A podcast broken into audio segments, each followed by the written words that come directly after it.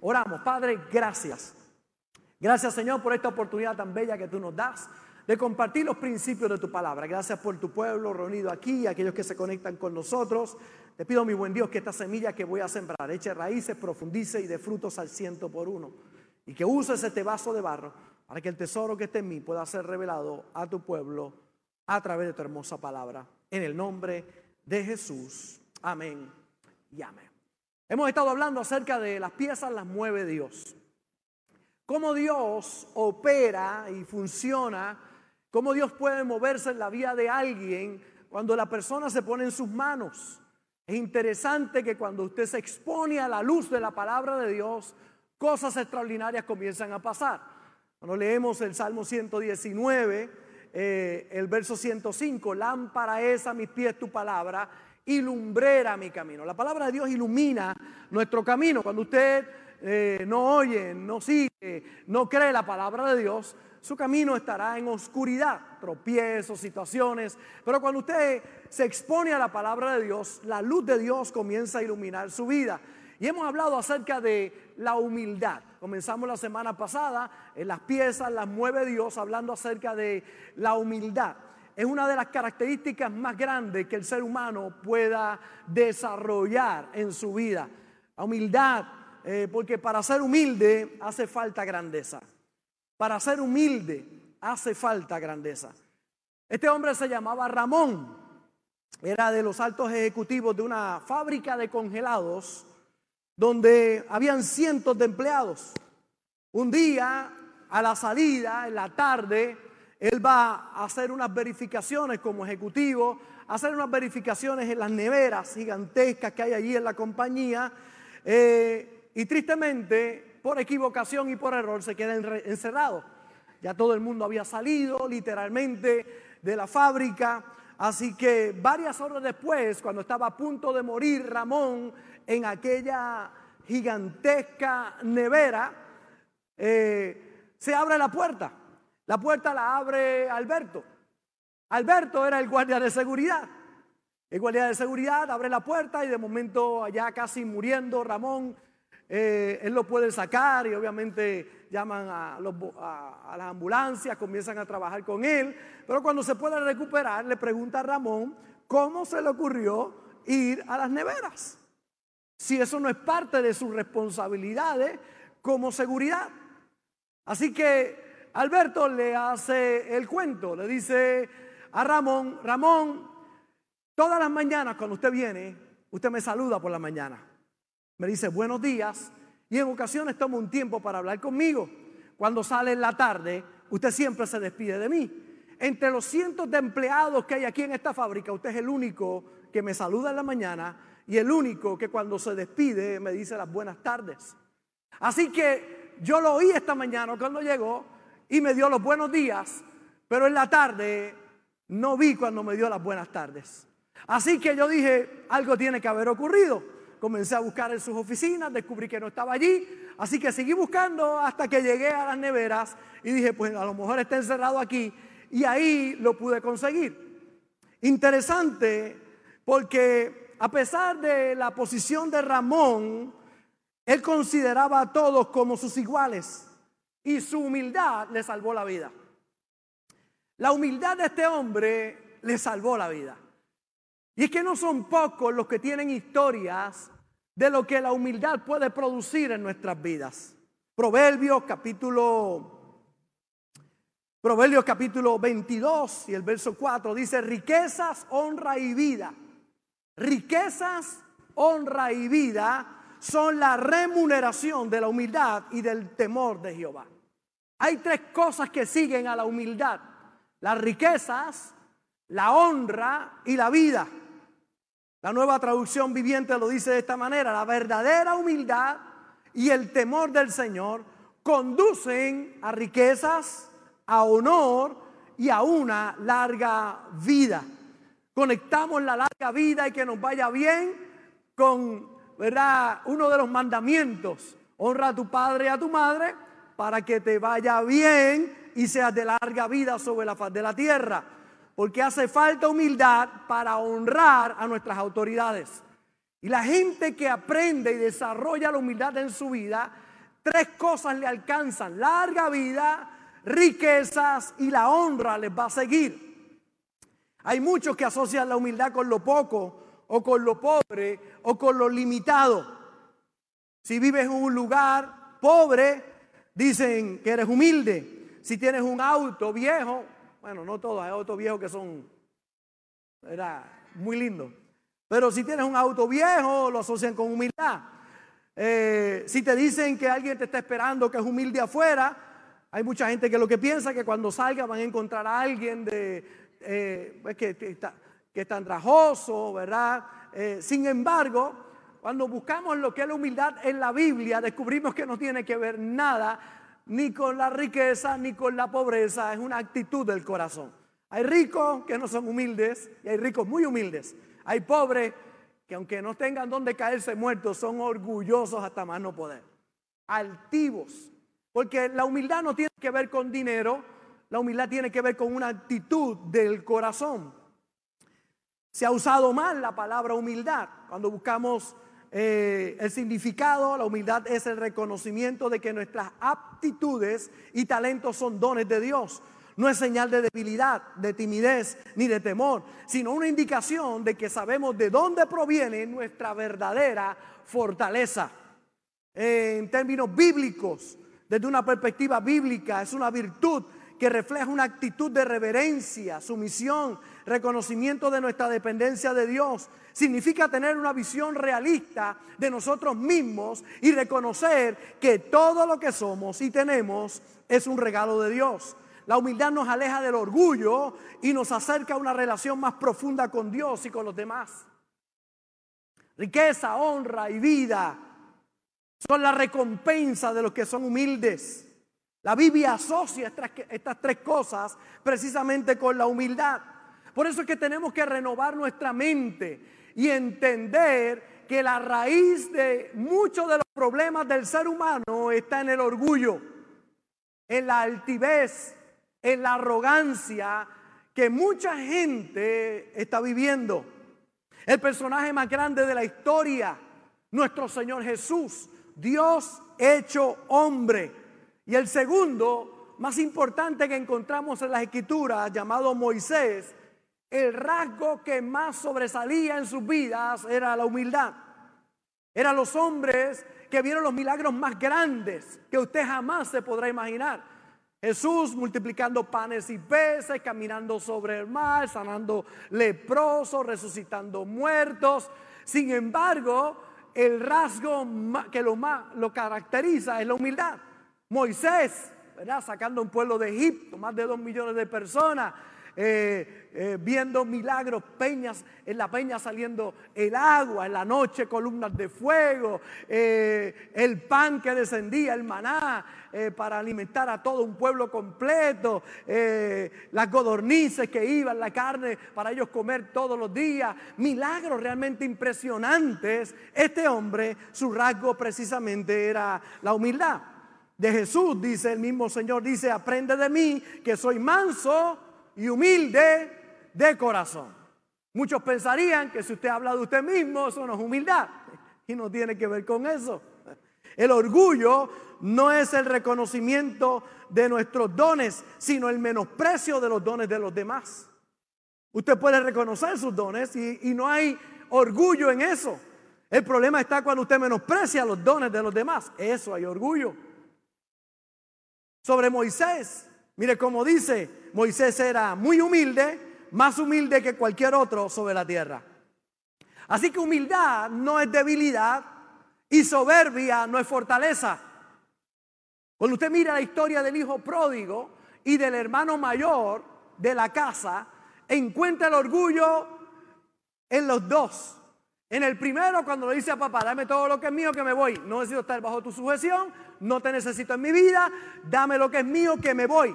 Toma sus bienes, se va a vivir y a malgastar sus bienes, como hace mucha gente, tristemente en vicios, en el pecado. Y cuando todo lo hubo malgastado y todo lo perdió, las amistades se fueron, lo perdió todo y ni aún podía comer de las algarrobas de los cerdos que él cuidaba. Llegó a una condición muy, muy pobre pero estando allí volvió en sí y dijo, me levantaré, iré a mi padre y le diré pecado contra el cielo y contra ti. Hay que tener mucha humildad para reconocer, me equivoqué, no tomé el camino correcto. Así que él pide perdón, se levanta cuando aún está lejos, papá viene y lo abraza y ahí comienza a restituir la vida de este muchacho. Algunos pensarían, bueno, si regresa, el papá le diría, te lo dije, porque te fuiste. No, eh, eh, este es algo mucho más allá. No solamente el hijo tenía humildad en reconocer su, eh, su pecado, sino el padre en recibir a su hijo. Le dijo, maten el becerro gordo pongan el anillo nuevo, pónganle el vestido nuevo, sandalias nuevas, vamos a hacer fiesta porque mi hijo estaba muerto y ha regresado a casa. El orgullo, el orgullo de tristemente de muchos padres sería, te lo dije, hijo del diablo, pecador. Pero un padre que es humilde sabe que su hijo se equivocó, pero cuando lo ve arrepentido, no usa eso como un arma para golpear, sino al contrario, lo levanta porque el humilde levanta a los demás, nunca los deja en el piso.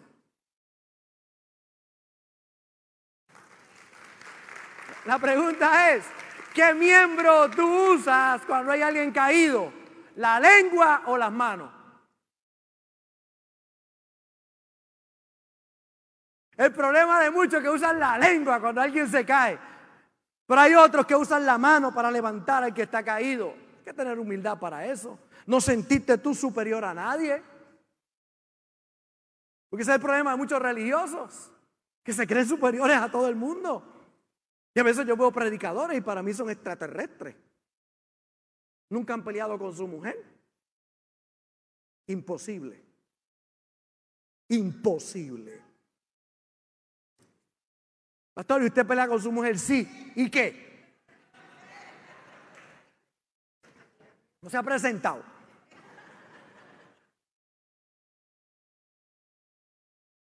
Ya le salió el orgullo a la pastora. Dice, ella siempre gano, dice ella. La, la realidad es que usted usa.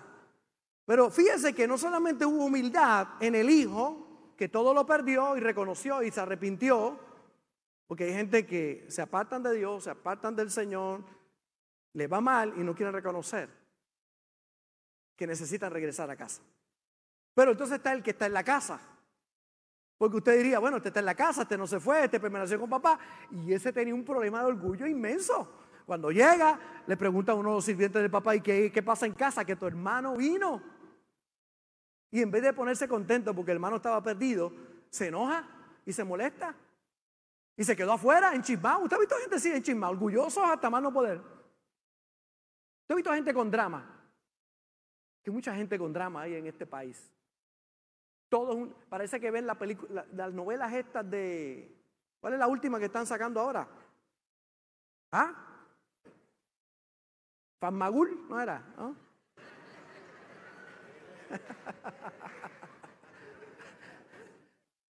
que mucho drama.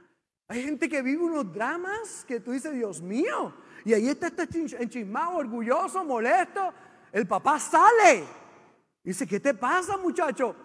que ese es tu hijo, no dijo mi hermano, tu hijo que estaba perdido, ha venido y tú le mataste el becerro gordo. Y yo, que llevo toda la vida contigo, ni un becerrito me han matado. Embuste, mentira, paquetero, orgulloso.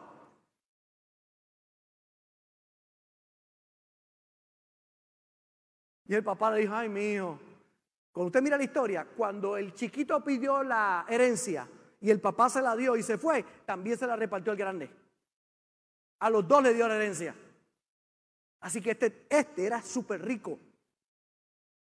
Y ahora está peleando porque le hizo un, mató el becerro con los hermanos. Orgulloso. Y le dijo, mijo, si tú sabes que todo lo mío es tuyo y cuando tú quisieras podías hacerlo. Deja el show. Mira el que está al lado suyo, dile, dígale, deja el show. Orgulloso. Ahora, el que se perdió y todo lo malgastó necesita humildad. El padre necesita humildad y el hijo mayor necesita humildad. Porque todos necesitamos humildad. No importa en el nivel que nos encontremos. Tenemos que echar a un lado el orgullo. Mire cómo el orgullo empobrece la vida de mucha gente. Deuteronomio capítulo 8, verso 11. Cuídate de no olvidarte de Jehová tu Dios para cumplir sus mandamientos, sus decretos, sus estatutos que yo te ordeno hoy. No suceda que comas y te sacies y edifiques buenas casas en que habites y tus vacas y tus ovejas se aumenten y la plata y el oro se te multipliquen y todo lo que tuvieres se aumente. ¿Y qué? Y se enorgullezca tu corazón. Y te olvides de Jehová tu Dios que te sacó de tierra de Egipto, de casa de servidumbre. Si hay una tentación grande, mi hermano, no es para el que está pobre, porque el que está pobre de alguna forma u otra necesita de Dios para que lo ayude a salir de ahí. Es del que prospera, porque puede llegar a pensar que prosperó por sus fuerzas y se enorgullezca en su corazón. Yo no necesito a nadie, yo solo lo puedo hacer. Orgulloso, vas rumbo a la ruina, vas a la destrucción.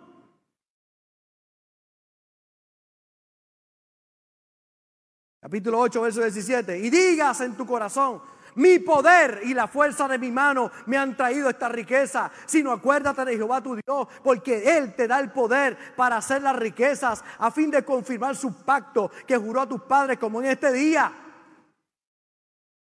Es el orgullo. Reconoce en cada etapa de tu vida, si no fuera por Dios, ¿dónde estaría yo? Reconoce que sin Dios no lo puedes lograr.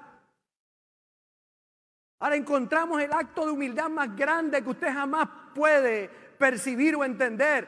Dios ve la humanidad en su pobreza espiritual, física y de pecado. Y Dios se humana, se hace como uno de nosotros. La divinidad se mete en un cuerpo. Mire si hay que ser humilde. Que usted deja su trono de gloria para meterse en un cuerpo de un bebé con las limitaciones que tiene, para que le pongan pamper, para que lo alimenten, para depender. El Dios Todopoderoso, creador de los cielos y la tierra, ahora depende de que alguien le dé comida. Hay que ser humilde. Y ese Dios se hizo como uno de nosotros para salvarnos y redimirnos a todos nosotros. Y cuando usted mire ese acto de humildad tan y tan grande, encontramos a Jesús, Dios hecho hombre. Dice, como el Hijo del Hombre no vino para ser servido, sino para servir y para dar su vida en rescate por muchos. Él lo reconoció. Él es Dios todopoderoso. En el trono desciende, se hace como uno de nosotros. Y cuando viene aquí, no está buscando que le sirvan. Él dice, yo no vine a ser servido, yo vine a servir. Es que para servir hace falta humildad. Y hay gente que se sienten demasiado grandes para poder servir. Por eso la riqueza, la honra y la larga vida se alejan de ellos.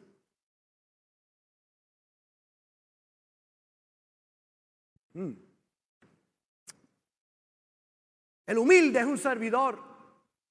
Muestra sus éxitos, pero no para menospreciar a nadie, sino para servir a Dios y para servir a su prójimo. Jesús, el más grande de la historia, dueño de todo, pero humilde. Su grandeza es servir y levantar a otros. Mire cómo dice Lucas 22, 27, porque ¿cuál es mayor? ¿El que se sienta a la mesa o el que sirve? Pregunta Jesús. ¿Cuál es el mayor? ¿El que se sienta en la mesa o el que sirve? No es el que se sienta a la mesa, mas yo estoy entre vosotros como el que sirve. Ahí está Jesús diciéndole, se supone que el mayor sea el que se sienta en la mesa. Pero no, yo vine a servir. Que muchos orgullosos cuando alguien le sirve en la mesa se sienten prepotentes. Tantas veces que lo he visto. Y hay gente que menosprecia el trabajo de uno que está sirviendo sin entender que el servicio es honra. El servicio es humildad. Y muchos de esos que te están sirviendo cobran mejor que tú.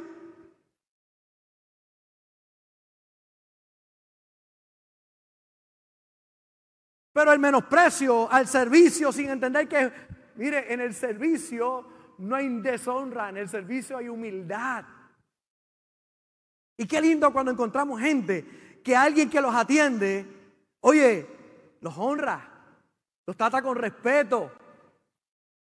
Aprendí algo tan lindo. Yo llevo 44 años sirviendo al Señor. En estos días fui ah, con el pastor, la pastora, estuvimos en Dallas y compartimos con el pastor Carlos hace casi un mes atrás. Y estuvimos allá compartiendo con él, fuimos a un sitio que él quería comer y ahí fuimos con él. Y yo llevo 44 años sirviendo al Señor y por 44 años he orado por mi comida, ¿verdad? Voy a orar, voy a comer y oro con mi comida. Y ocurrió algo que nunca lo esperé. De momento el pastor Carlos está sentado, estamos sentados allí y cuando va a empezar a orar le dice a la que nos está sirviendo, quédate, no te vayas, ora con nosotros. Yo tengo 44 años sirviendo, yo nunca había visto eso. ¡Qué lindo! Y de momento, esa muchacha que nos está sirviendo se convirtió en parte de lo que estábamos haciendo allí. Y oramos toditos juntos. Yo me quedé impactado. Y dije, hay una manera nueva de cómo hacer lo que he hecho por 44 años. ¡Qué bonito! Honrar a esta mujer.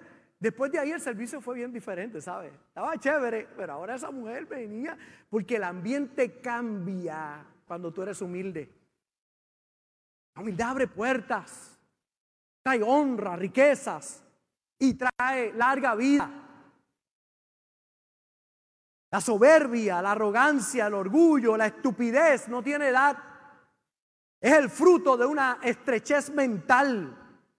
El humilde viaja liviano, se libera de las contiendas, en ocasiones pasa por ignorante, todo por no enredarse con una discusión sin frutos. Porque para que las piezas las mueva Dios, tienes que dejar que Dios brille.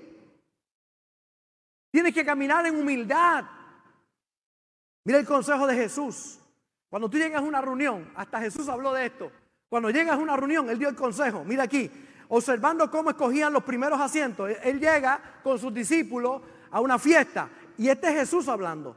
Mire cómo dice, observando cómo escogían los primeros asientos a la mesa. Cuando Jesús llega, hay gente buscando los primeros asientos. Y Jesús está observando eso. Refirió a los convidados una parábola diciéndole, cuando fueres convidado por alguno a bodas, no te sientes en el primer lugar, no sea que otro más distinguido que tú esté convidado por él y viniendo el que te convidó a ti y a él te diga, deja, da este lugar a este y entonces comiences con vergüenza a ocupar el último lugar.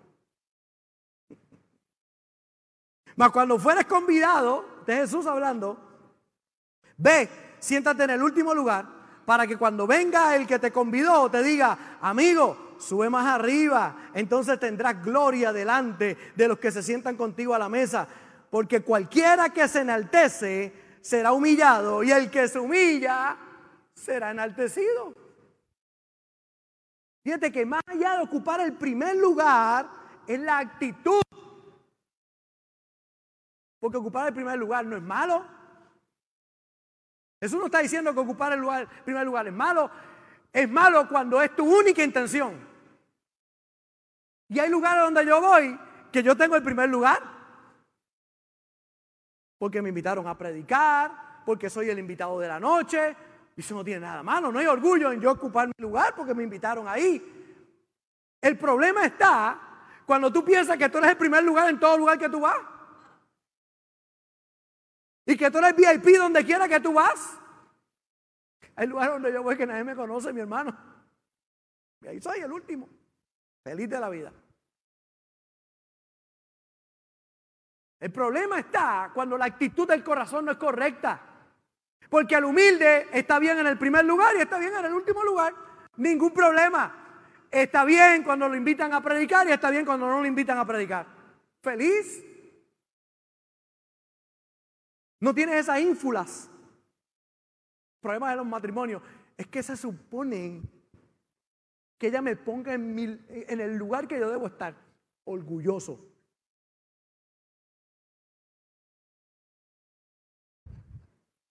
A veces las cosas no se dan como tú esperas y necesitas humildad.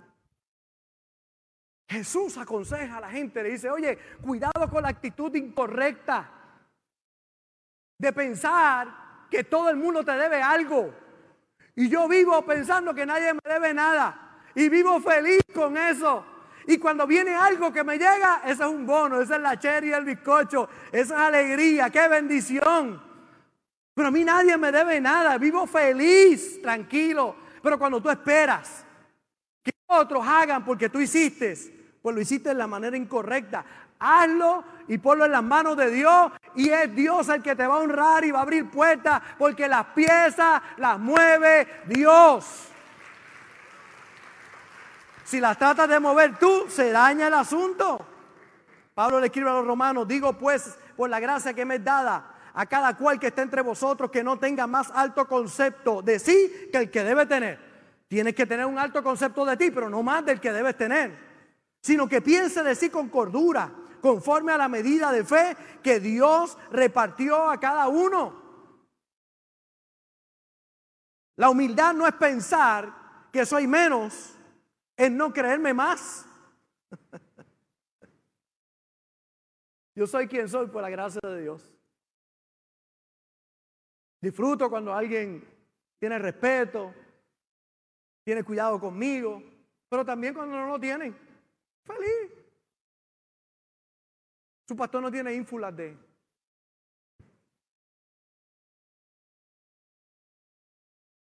A veces voy al lugar y me confundo, ¿verdad? Porque me quieren llevar la Biblia, me quieren llevar todo, me quieren cargar. Yo, oye, pero yo, yo camino, ¿sabe? Y yo entiendo la honra y qué bonito, pero a veces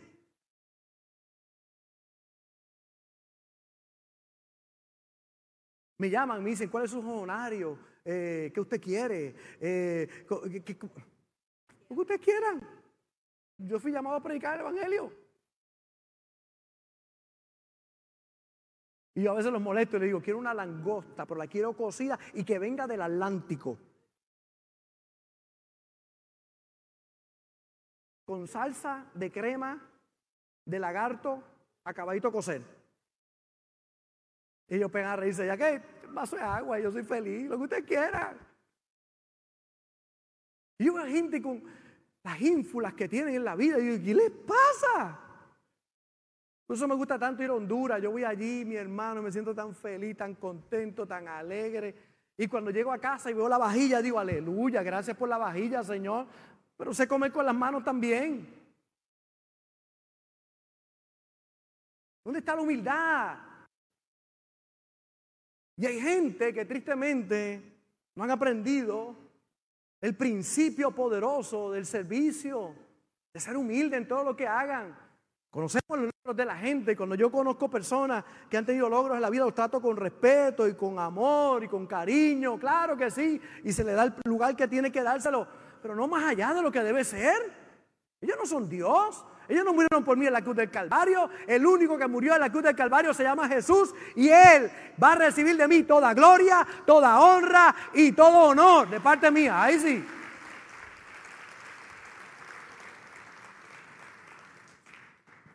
Daniel capítulo 4. Es interesante porque quiero dejar un ejemplo antes de cerrar esta, esta oportunidad. Pero el ejemplo es largo, tranquilo.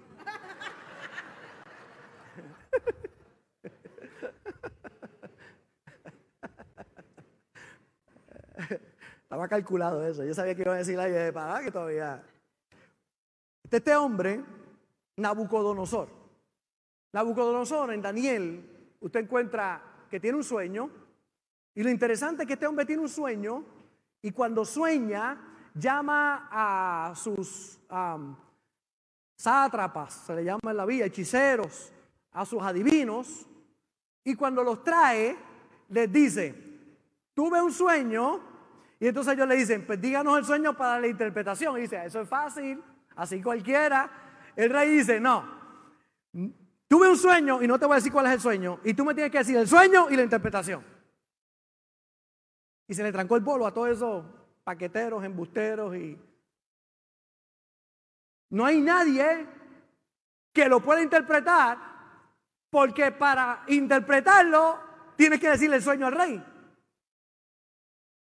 Pero aparece alguien que se llama Daniel. Dicen Daniel, le dicen al rey, este te puede ayudar. Cuando va Daniel, le dice, dígame rey, y él le dice, no, no, no te voy a decir yo, tú me tienes que decir a mí. ¿Qué quiere que le diga? El sueño que tuve y la interpretación. Eso es como una estatua ahí, algo profético. Y cuando Daniel oye eso, va, ora, pide a Dios revelación y viene y le dice al rey, bueno, soñaste esto, soñaste esto, soñaste esto, y esta es la interpretación. Y el rey se queda y dice, Ea, este sí es profeta de verdad. Y lo interesante es que comienza Daniel a trabajar en el reino de este rey Nabucodonosor. Con el tiempo tiene otro sueño. Y cuando tiene este sueño, vuelve a llamar otra vez a los hechiceros y a toda esta gente. Y cuando los llama, le dice, tuve un sueño, vi un árbol frondoso, eh, un árbol muy poderoso y de momento un ángel venía y lo cortó de la raíz. Cuando aquellos brujos escucharon aquello, le dijeron, no tenemos la interpretación. Cuando usted busca y profundiza, se da cuenta que sí la tenían, pero no se atrevían a decírsela al rey.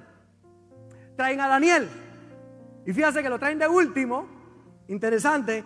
Cuando Daniel debió haber pensado, a mí debe ser primero porque yo fui el único que interpreté el más difícil. Pero fíjense que hay humildad en el corazón de este muchacho. Porque él podría haber dicho al rey, ah, qué pantalones, cuando era difícil me llamaste y yo lo interpreté.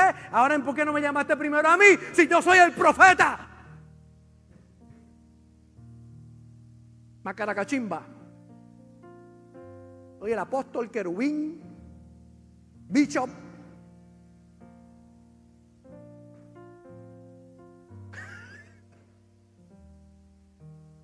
Él no dijo eso. Dijo, rey, ¿cuál es el sueño? Cuando le dijo el sueño, dice que por una hora estuvo conmocionado. Cuando Daniel escucha eso, por una hora está conmocionado. Y viene donde el rey. Le dice, rey, ese árbol eres tú. Frondoso, poderoso, majestuoso. Pero tu orgullo ha subido delante de Dios. Y Dios te enviará un ángel para cortarte de raíz. Porque si hay algo que Dios aborrece es el orgullo, la soberbia. Le da la interpretación, el único que se atreve a dar la interpretación al rey, a merced de que le picara la cabeza. Pero cuando usted va con la verdad, no hay problema. Le habla al rey y el rey cuando oye la interpretación dice, gracias por darme la interpretación. La Biblia dice que pasan 12 meses más después de la interpretación de aquel sueño. 12 meses más. Él oyó la advertencia de Dios. Dios le estaba mostrando, oye, vas por mal camino. Tristemente el orgullo te está subiendo a la cabeza. Te estás creyendo que lo estás logrando por ti. Y déjeme decirle algo importante. Al orgulloso sus días están contados. Todo el que camina en orgullo llega el día donde le cortan el árbol. El orgullo nunca termina bien. Por eso los divorcios. Porque si hace falta algo en el matrimonio es humildad. Mucha humildad. Demasiada humildad. El orgulloso. es que yo tengo la razón. Y a veces es mejor, teniendo la razón, mostrarse como que no la tiene por tu relación. Pero el orgullo trae el hacha que corta el árbol. Hay gente que jamás dirían perdón porque son tan orgullosos. Es que usted no sabe lo que me hizo, pastor. Es que tú no sabes o no te acuerdas lo que tú le hiciste a Dios y Él perdonó todos tus pecados. Y no te los contó como pecado. Te liberó de ellos. Es interesante porque en Daniel, en el capítulo 4, verso 31, dice que el rey estaba pasando por su palacio y miró la casa de 10 cuartos que tenía. la belleza de palacio que tenía. Y dijo estas palabras, esta es la gran e indestructible Babilonia que yo he construido. El ángel bajó. Así narra la palabra lo que ocurrió en ese momento. Aún estaba la palabra en la boca del rey cuando vino una voz del cielo. A ti se te dice, rey Nabucodonosor, el reino ha sido quitado de ti y de entre los hombres te arrojarán. Y con las bestias del campo será tu habitación. Y como los bueyes te apacentarán. Y siete tiempos pasarán sobre ti hasta que reconozcas que el Altísimo tiene el dominio en el reino de los hombres y lo da a quien Él quiere. Al instante Nabucodonosor se volvió loco, como una bestia. Le salieron plumas, le crecieron uñas de animal. Se volvió un hombre lobo. Estuvo siete años así, con los animales comía hierba.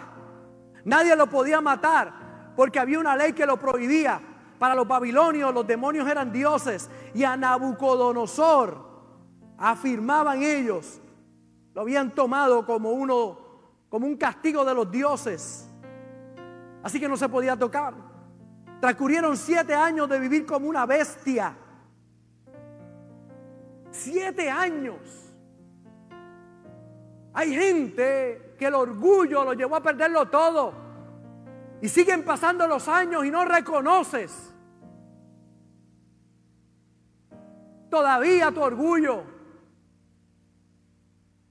Pero es interesante que después de siete años pastando con los animales, como una bestia, dice en el capítulo 4, verso 34, más al fin del tiempo, yo Nabucodonosor, alcé mis ojos al cielo y mi razón me fue devuelta y bendije al Altísimo y alabé y glorificaré al que vive para siempre, cuyo dominio es sempiterno y su reino por todas las edades.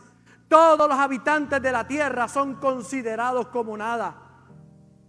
Y Él hace según su voluntad en el ejército del cielo y en los habitantes de la tierra. Y no hay quien detenga su mano y le diga, ¿qué haces?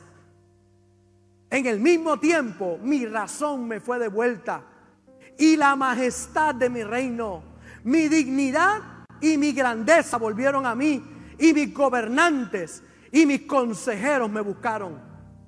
Y fui restablecido en mi reino y mayor grandeza me fue añadida Ahora yo, Nabucodonosor, alabo, engrandezco y glorifico al Rey del cielo, porque todas sus obras son verdaderas y sus caminos justos, y Él puede humillar a los que andan con soberbia.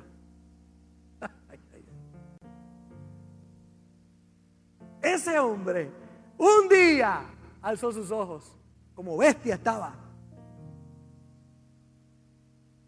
Y la razón le fue devuelta. Y dijo, tan echón que yo era. Yo me creía la última Coca-Cola del desierto. Y eso puede desaparecer antes que un chasquido de dedos. Hay gente que su orgullo los está destruyendo. Porque no han reconocido a Dios sobre todas las cosas. Después de esos 19 años más de victoria tuvo este hombre, con una gloria más grande que la que había tenido. ¿Por qué? Tristemente, este hombre perdió todo. Porque el orgullo es la raíz de todos los pecados. El orgullo es la fuente que alimenta todos los pecados. Por eso es que Dios lo aborrece tanto. Él es el Dios todopoderoso, vino a la tierra para servir y ahora ve a otros que dicen servirse, servirle, pero lo que hacen es servirse. Y le dice, eso no fue lo que yo te enseñé. El orgullo le está robando sus grandes bendiciones. Mateo capítulo 6, verso 6. Dice, mas tú cuando ores, entra a tu aposento, cerrada la puerta, ora a tu Padre que está en secreto y tu Padre que ve en secreto te recompensará en público. Señor te está diciendo, hay gente que quiere recompensa pública, pero tristemente no está viendo al secreto a orar, a pedirle a Dios que guíe sus pasos. Hay gente que quiere recompensa pública, pero no quiere los secretos donde Dios trabaja con nosotros. Solo tenemos tres hijas. Y no todas veces se portaban las tres mal a la vez. A veces sí. Las tres a la vez. Eso es, hay que orar, ¿verdad? Hay que pararlas así en las tres, en filita india, hablarle. Pero a veces una de ellas cometió un error y las otras no.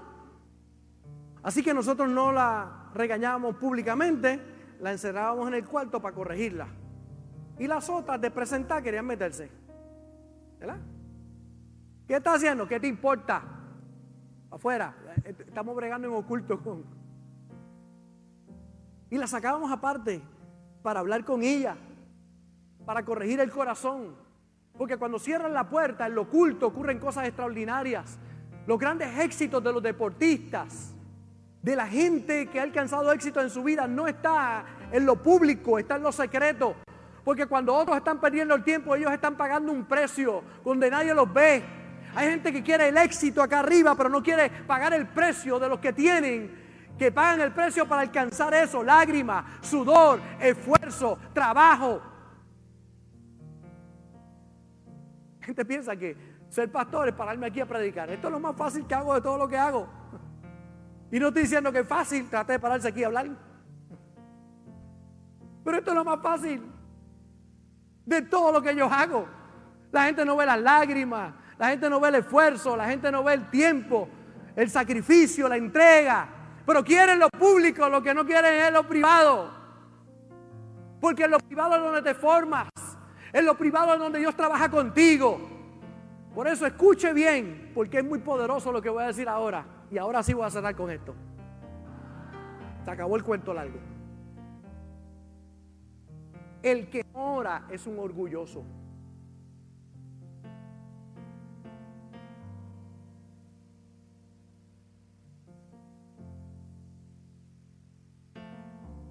Hace dos semanas el Señor me dio esa palabra y, y cuando yo oí ese, el que, ¿sabe por qué el que ora, el que no ora es un orgulloso? Porque piensa que lo puede hacer solo y no depende de Dios. Y el que piensa que no depende de Dios es un orgulloso.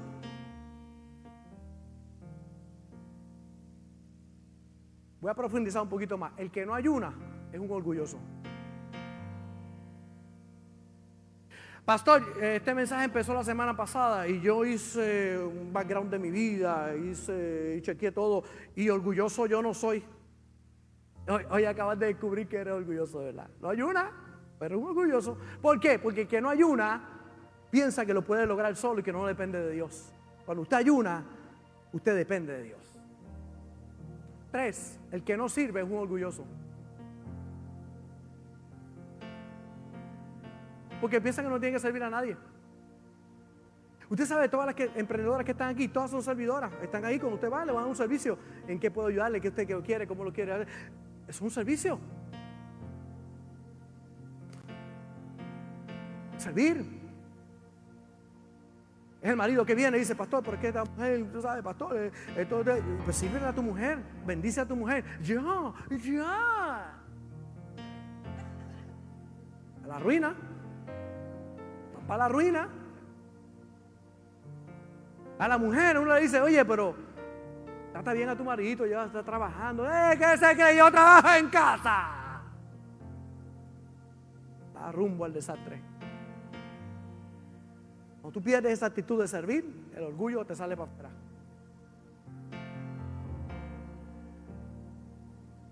Y cuarto, el que no diezma y ofrenda es un orgulloso. ¿Por qué, pastor? Porque piensa que los recursos que tiene son el trabajo de su esfuerzo y que no es la bendición de Dios sobre su vida. De todos nuestros negocios nosotros diezmamos y honramos a Dios. Porque yo sé que esa bendición no viene de mí ni de mi talento, viene de Dios. Pero el orgulloso no. Yo no tengo que darle a Dios nada porque yo lo hice con mi esfuerzo y trabajo. Eres un árbol frondoso que estás a punto de ser cortado.